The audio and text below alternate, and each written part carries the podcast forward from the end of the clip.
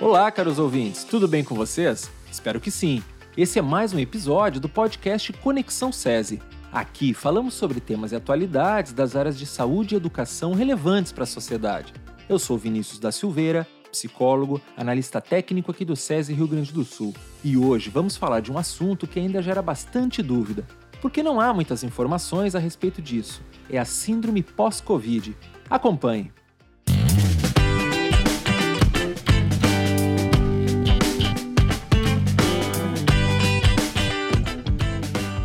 Conforme a pandemia de Covid-19 avança, a comunidade médica vai descobrindo cada vez mais sobre a doença. E uma descoberta que vem intrigando pesquisadores e pacientes tem a ver com a síndrome pós-Covid, também chamada Covid longa ou Covid persistente, que é o aparecimento ou a persistência de sintomas após a infecção em pessoas que foram consideradas curadas. A convidada de hoje para falar um pouco sobre isso é a colega Seneli Rodrigues Neves, fisioterapeuta que atua no CAT Canoas. Seja bem-vinda, Seneli.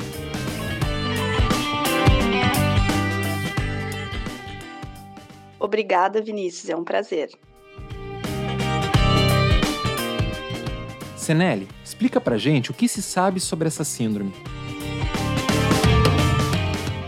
A síndrome pós-Covid ela está sendo observada em pacientes que apresentaram um quadro grave da doença, mas isso não é nenhuma regra, pois os assintomáticos também podem sofrer de alguma complicação após a melhora dos sintomas da Covid. Segundo os médicos, né, ela não é observada em todos os casos, mas pode acontecer em qualquer um dos casos, inclusive naqueles mais leves e nos casos também assintomáticos. E qual a chance disso acontecer? Nos poucos estudos já desenvolvidos sobre esse assunto, foi constatado que até 80% dos recuperados da Covid sente pelo menos um sintoma até quatro meses depois do fim da infecção. E essas sequelas observadas podem afetar tanto a qualidade de vida quanto a produtividade das pessoas. É um número bem expressivo. E quais são os sintomas observados na síndrome pós-Covid?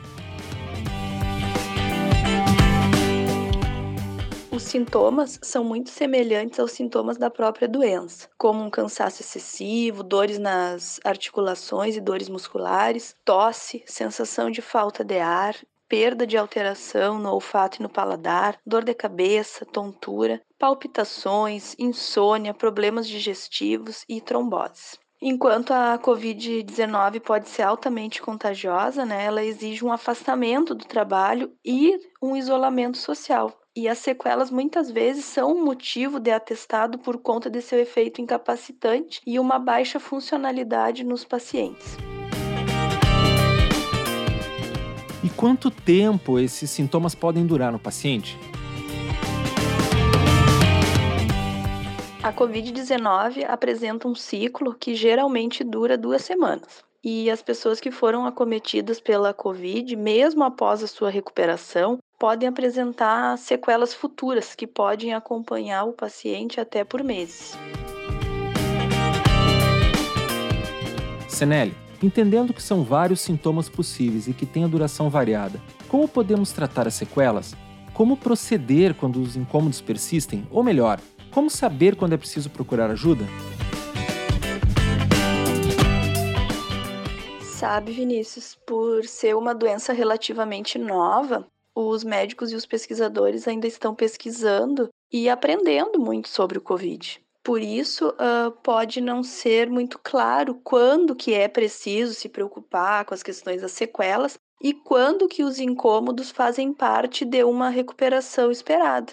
A verdade é que ainda não existe nenhum tratamento definitivo para a síndrome pós-Covid. Sendo assim, o indicado é que aconteça um processo de reabilitação do paciente com acompanhamento multidisciplinar. Para saber quando que é preciso buscar pela ajuda, os médicos ressaltam que o importante é ficar atento e ter em mente que não é normal a pessoa não estar bem.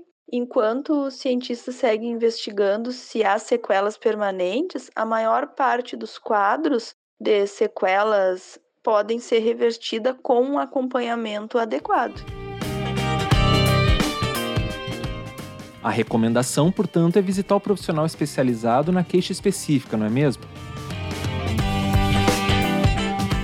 Isso, exatamente. Por exemplo, se o sintoma estiver relacionado com a capacidade motora, deve-se procurar um fisioterapeuta. Agora, se a queixa envolver fatores psíquicos, é o psicólogo que deve ser consultado. Uh, nutricionistas, assistentes sociais, fonoaudiólogos e professores de educação física também são profissionais importantes nesse momento para avaliar se o problema é de fato uma sequela ou é uma questão isolada, que também merece que seja realizado um tratamento adequado. Com certeza, Sinelli. Muito obrigado pelos teus esclarecimentos. Imagina, Vinícius. Obrigada pela oportunidade de estar aqui conversando um pouquinho com vocês. Como vocês puderam ouvir, é fundamental manter os cuidados com a prevenção da Covid-19. Mas em caso de ser acometido pela doença, é extremamente importante se ter uma recuperação completa. Por isso, o SESI Rio Grande do Sul desenvolveu um serviço de atendimento para a reabilitação das sequelas consequentes da Covid-19. O serviço pode ser solicitado tanto por pessoa física quanto por pessoa jurídica e conta com uma equipe multidisciplinar de profissionais da saúde para realizar um acompanhamento completo do trabalhador que apresenta sintomas da síndrome pós-Covid. Por hoje é só, caros ouvintes. Se você gostou do conteúdo, não deixe de compartilhar. Lembrando que o podcast Conexão SES está disponível nas principais plataformas de streaming. Para conferir os próximos episódios, fique ligado em nossas redes sociais e em nosso site. em breve, mais conteúdos para vocês. Um grande abraço e até o próximo episódio. E lembre-se, em tempos de pandemia, use máscara, higienize bem as mãos e cuide-se. Até lá!